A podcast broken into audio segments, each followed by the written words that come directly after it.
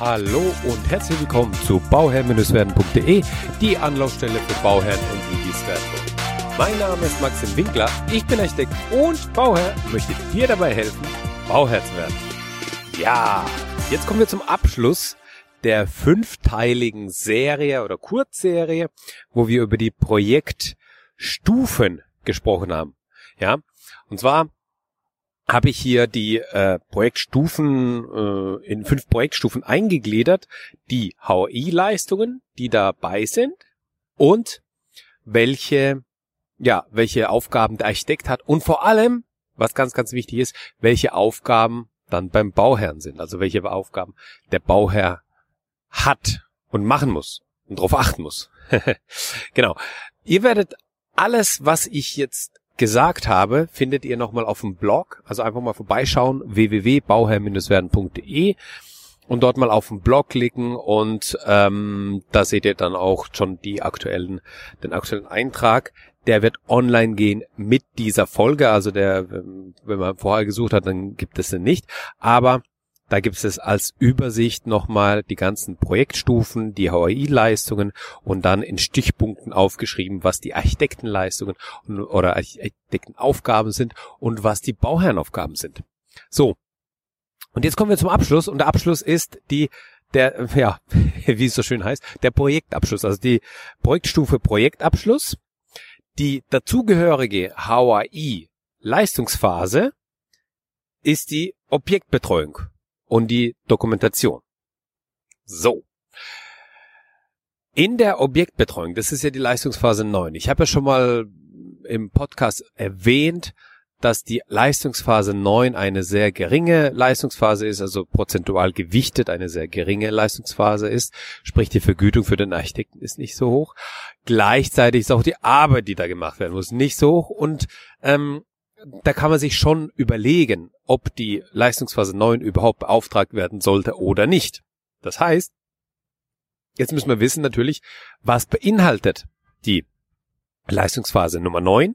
Und wenn diese Leistungsphase einfach Sachen beinhaltet, mit denen ich leben kann, dass ich die nicht vergebe, sprich, dass die bei mir als Bauherr hängen bleiben, dann ist es ja völlig in Ordnung. Ja. Und deswegen schauen wir uns, oder hören wir uns erstmal an, was denn die Architektenaufgaben sind. So, die, die Architektenaufgabe in der Leistungsphase Nummer 9 ist die Teilnahme bei der Objektbegehung zur Mängelfeststellung vor Ablauf der Verjährungsfristen. Das heißt, ich habe eine Verjährungsfrist, die ist im Bauvertrag festgehalten, die gilt ab der Abnahme beziehungsweise ab der mängelfreien oder ab der Abnahme der Abnahme, wie wir es schon mal in der vorherigen äh, Folge gehört haben. Und so kann es sein, ähm, dass man eben vor, bevor diese Verjährung abläuft, mit dem Architekten einen Rundgang macht, mit dem Architekten zusammen das Haus anschaut und zusammen nochmal feststellt, okay, welche Mängel sind es? Sind es Mängel, die, also sind es Mängelansprüche im Allgemeinen? Das kann ja der Architekt feststellen. Da spart man sich viel Zeit und Krach mit dem, mit dem Handwerker. Ja, weil die machen das natürlich nicht so gerne, wenn man dann nach viereinhalb Jahren kommt und sagt, hey, da ist noch ein Mangel, ne? Den musst du noch beheben. Ja, es gibt ja noch, noch mal Sachen, die gewartet werden müssen. Ja, der, der Klassiker sind Silikonfugen. Silikonfugen sind Wartungsfugen und müssen alle zwei Jahre erneuert werden. Macht keiner. die halten auch deutlich länger. Macht keiner. Aber ähm, per Definition ist es so. Ja, und die Silikonfugen sind zum Beispiel da ausgeschlossen. Ja, ganz klar. Und, und solche Sachen kann der Architekt natürlich sehr einfach feststellen und äh, dann auch sagen, okay, da brauchen wir ja gar nicht zu die, die, die Mängel zu rügen.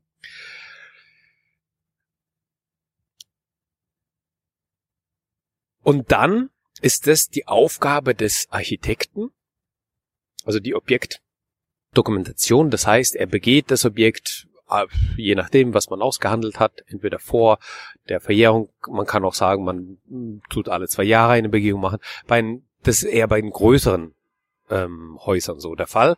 Bei größeren Projekten, ja, bei einem Einfamilienhaus sagt man, ja gut, da begehst du halt nach vier Jahren äh, und merkst, dass alles okay ist und, und hakst ab.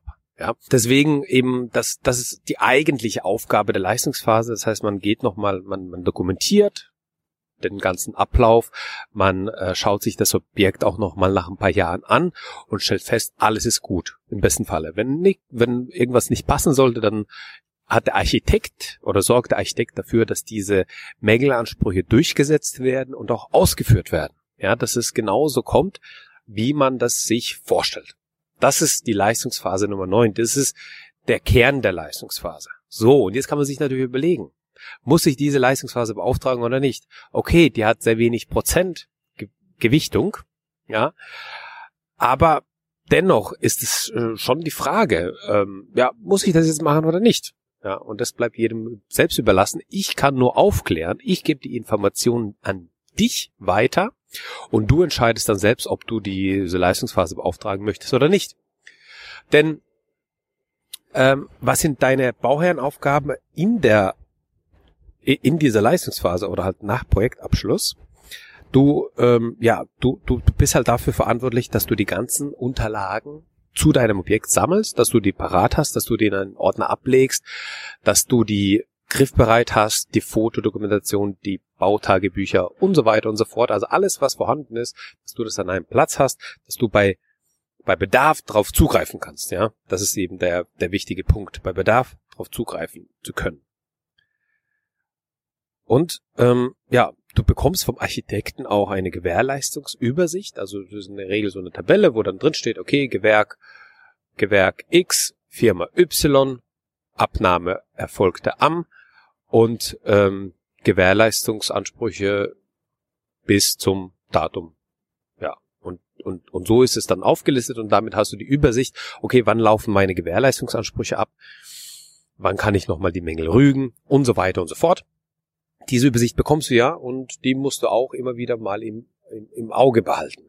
Und da lohnt es sich schon mal, sich da ein paar wichtige Termine mal herauszunehmen und so vier, fünf Monate davor mal im Kalender schon mal jetzt einzutragen, dass ähm, einfach mal zu prüfen, gab es Probleme mit Gewerk XY. Ja, wenn man das einfach mal den Kalender, das ist nochmal als Tipp, einfach mal den Kalender eintragen und dann ploppt das irgendwann mal auf äh, nach vier Jahren und dann denkt man sich, ah ja, stimmt, war da was oder war da nichts? Ja, das hat man ja relativ schnell auf dem Schirm.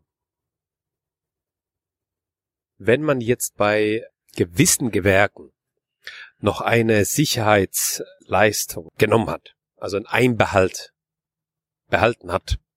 Das macht man, das ist ja sozusagen die Rechnungsführung, also der, der, wie geht man damit um?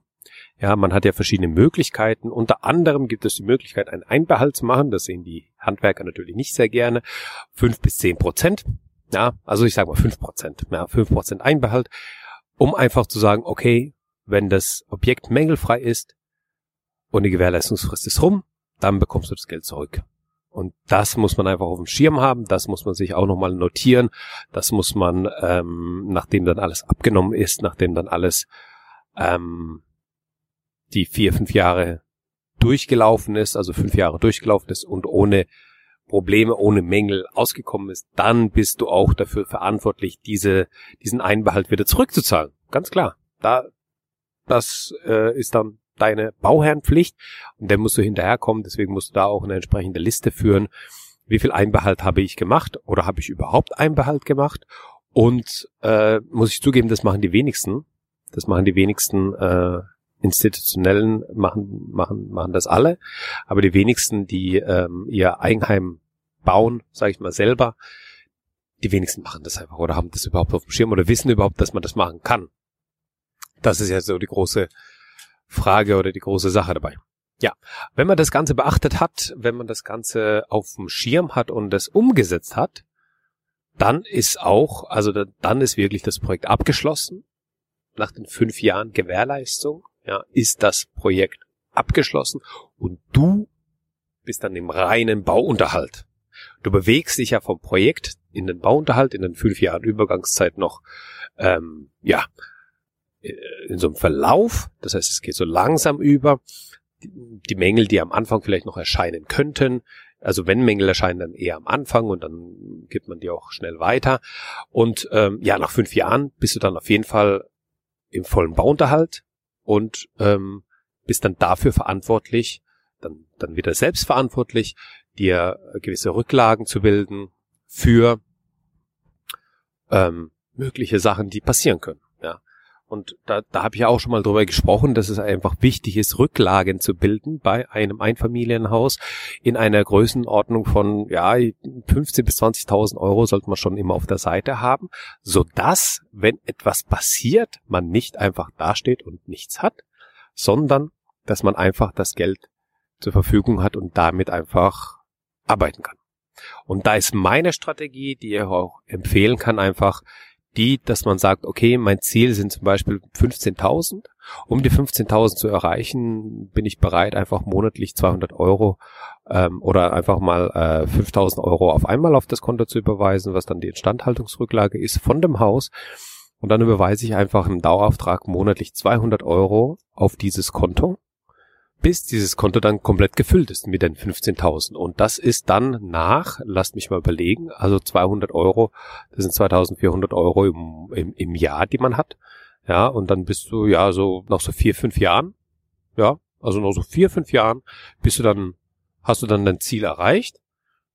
Und das ist ja auch eine übersichtliche Zeit. Und dann kannst du hingehen und sagen, okay, jetzt habe ich mein Ziel erreicht. Und jetzt reduziere ich einfach den monatlichen Betrag auf 50 Euro, den ich zurücklege, ja, für meine Instandhaltung und jegliche Rechnungen, die reinkommen, die das Haus betreffen, die den Bauunterhalt betreffen, also die nicht nochmal irgendwie ein Anbau, Umbau, sonstiges, sondern die den Bauunterhalt betreffen, jegliche Rechnungen, die zahle ich dann von diesem Konto. Ja, das ist jetzt schon, da geht es jetzt schon in den, in den Bauunterhalt rein, ja, Vielleicht muss ich dazu auch nochmal eine eigene Folge machen. Aber jegliche Rechnung, die jetzt da ist, die wird von diesem Konto bezahlt. Und dann hat man das eigentlich planbar und übersichtlich und kann somit weitergehen. Und ja, man ist einfach nicht nur, ah, ich zahle das von meinem Gehaltskonto oder sonst was, sondern ich bilde meine Rücklagen und dann zahle ich auch da draus. Ja, das, das ist so der Hintergrund. Und dann, wenn ich natürlich mich daran gewöhnt habe, 200 Euro monatlich für die Instandhaltung zurückzulegen und dann nach den vier, fünf Jahren äh, auf einmal nur noch 50 mache, dann würde ich diese 150 Euro, die frei geworden sind, nehmen und mir auf ein Tagesgeldkonto packen, welches ich dafür nutze, die Sondertilgung zu betreiben. So. Und dann kommt da einfach 150 Euro mehr drauf. Das heißt, ich tilge dann, ich mache eine Sondertilgung in Höhe von x Euro, die sich angesammelt haben. Das sind ja nicht die 150, sondern man, man bildet ja, also mein Tipp ist ja auch immer gewesen, oder mein Tipp ist ja für die Finanzierung, die Finanzierung so aufzubauen, dass die monatliche Belastung so gering wie möglich ist, dass man aber eine ähm, hohe Sondertilgungsmöglichkeit hat und dass man diese hohe Sondertilgungsmöglichkeit auch auf jeden Fall nutzt. Das heißt, ich habe mal eine niedrige monatliche Belastung, habe aber nochmal also 1000 Euro beispielsweise. Ich kann 1500 beispielsweise machen. Ich reduziere die auf 1000 Euro. 500 Euro nehme ich jeden Monat und packe die auf ein Tagesgeldkonto, sodass ich am Ende des Jahres 6000 Euro Sondertilgen kann. So, und zu diesen 6000 Euro kommen nochmal diese 100, also zu diesen 500 Euro monatlich, die ich sowieso schon dann in diesem Beispiel dann weglegen würde, kommen, würden dann nach vier, fünf Jahren nochmal diese 150 dazukommen. Das heißt, ich habe dann 650 Euro monatlich, die ich dann für die Sondertilgung weglege. Und ja, das Allerschönste ist ja dann nach der Zeit, wenn das dann rum ist, dann habe ich die Möglichkeit oder dann habe ich das Geld zur freien Verfügung, wenn das ganze Haus abgetilgt ist. Ja, ein sehr, sehr schöner Nebeneffekt. Okay. Also, in diesem Sinne bedanke ich mich für dein Zuhören. Ich wünsche dir nur das aller, allerbeste bei dem Projekt Eigenheim und immer dran denken, um Bauherr zu werden, schau rein bei Bauherr Ciao, dein Max.